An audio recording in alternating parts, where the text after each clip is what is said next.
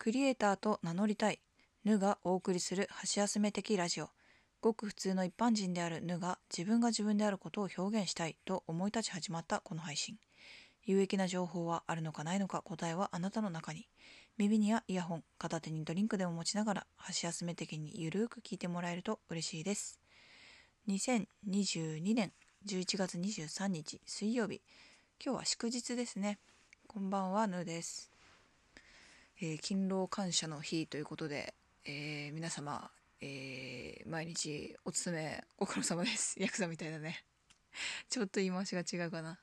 えお仕事、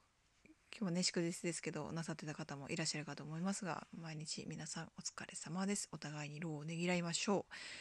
ということで、今日はちょっと取り留めのない話をしてしまうかなと思うのですが、お付き合いいただけたら嬉しいです。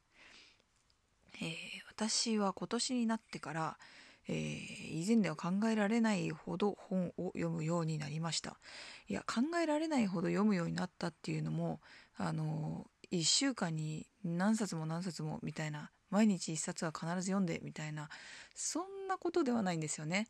今までが読まなすぎたんでえっと自己紹介の配信ですね、シャープ001、これを聞いていただけると、えー、少しあのここら辺の経緯もわかるかなと思うんですけど、まあ、本をね最近読むようになったっていうのは、まあ、きっかけとしては音声コンテンツにはまったからなんですね。で昔読んでた本っていうのは、えーと、東野圭吾さんとか宮部みゆきさんとか、えーと小説ですかね推理小説とかそういうのをあの本がボロボロになるぐらいゆっくりゆっくり読んでたんですよ。そう本とか漫画でさえも読むのがすごく遅くって。だからねなかなか本も読破するまでにすごい時間かかって。あのね大げさ大げさかな「貨車」っていう宮部みゆきさんの分厚い小説あるんですけどあれ読むのに1年はかかってますね。一冊読むのに1年でどんだけって思うんですけどもう本の表紙がボロボロになるぐらい。そう借りた本だったんですけどね新しいの買って返したような気もしますねそうそれぐらいね本読むの遅かったしあんまり興味もなかったし、まあ、読んでも小説だし、まあ、小説もね世界観とかねあの知らない世界を知るっていうのはとってもいいと思うんですけれども、えー、最近はねそのなんでそんなに読むようになったかっていうと、まあ、きっかけはあるにしろ今ねそのすごく人生について悩んでることが多いんですよ。でこういった悩みっていうのを解決したいと考えた時にその本ってとっても有用なものだなっていうのを知ってあの本でね先人たちの知恵とか人生とか、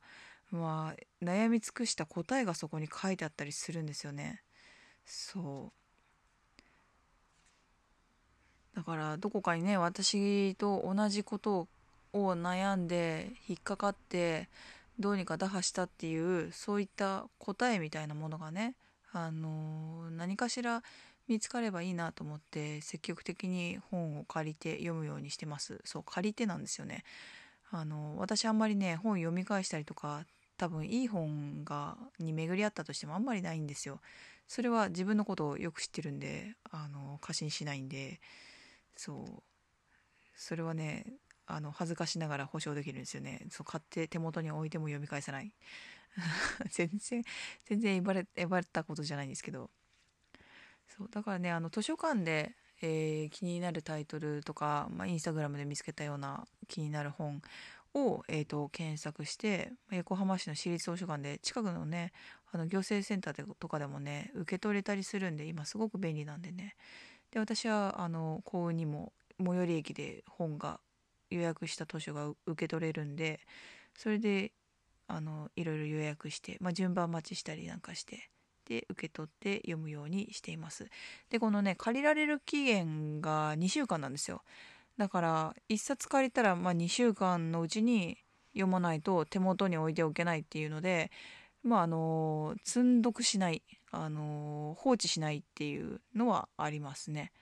そうせっかくね順番待ちして借りたからっていうのでなるべく読もうっていう意識は生まれるようになってますね。とにかくちょっと時間を少しでもねあの隙間時間でもね作ろうかななんていう意識が向くようになったんで図書館で借りるのすごくいいなと感じてますで何をそんなに悩んでるかっていうことなんですけれどもなんかね最近いろんなこと考えたら考えすぎちゃってなんか生きるために生きるのって嫌だなって思ったんですよ。なんか自分の人生をちゃんと歩みたいというかがそう冒頭でも言ってるように自分が自分であることっていうのをその意味とか価値っていうのを感じたいんですよね。私がここにいたっていうことを残したいというか。でまあ私がここにいたことを残したい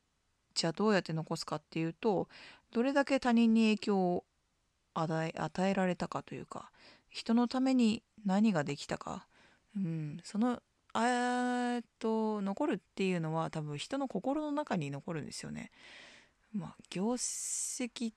とかまあそういった記録もあるのかもしれないですけど、うん、ベタなこと言うと記録より記憶なのかなと思うんですよね。でまあねあの悩んで悩んで答えはまあ出てはいないんですけど、うんまあ、人生悩んではいますけど確かに幸せだなって感じる瞬間はねやっぱりあるんですよね。あ今幸せだなってふとした時に感じることができたりとか。まあ、ただねあの点ではなく線で見た時自分は心の底から幸せだって言えるのかなっていうことを考えたりしてまあねあの神に誓って私は幸せだと断じて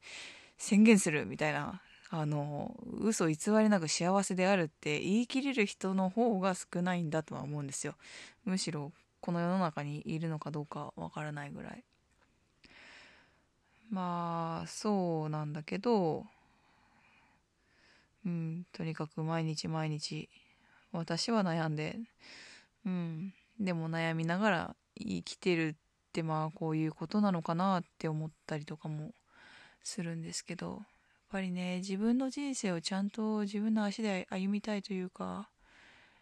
なんか何のための人生なんだろうって思っちゃうのってなんかちょっと悲しいんですよね。そう。だからね本に頼ったり人に頼ったりうんそんなことをしながらもまあ生きててよかったって感じることもあるんでそんなことを希望にねえー、これからも悩んで、まあ、自分を表現するための、えーと、一つの手段としてね私はクリエイターと名乗りたいなと思っているんでそれを実現するようにこれからもクリエイティブな活動を続けていきたいなと思ってます。でねあの今回またアイコン変えたんですけどあアイコンっていうのかなこれ。えっ、と配信のえー、アイキャッチというか写真のところですねそこがね、えっと、この前動物園行ってきたんででそこで見た白いクジャクがいたんですよ。で顔が小さくてね頭がねあのファサーってなっててね可愛かったんでちょっとこれは写真を撮って子供の足を止めてね写真を撮ってでお家に帰ってから切り絵にしました。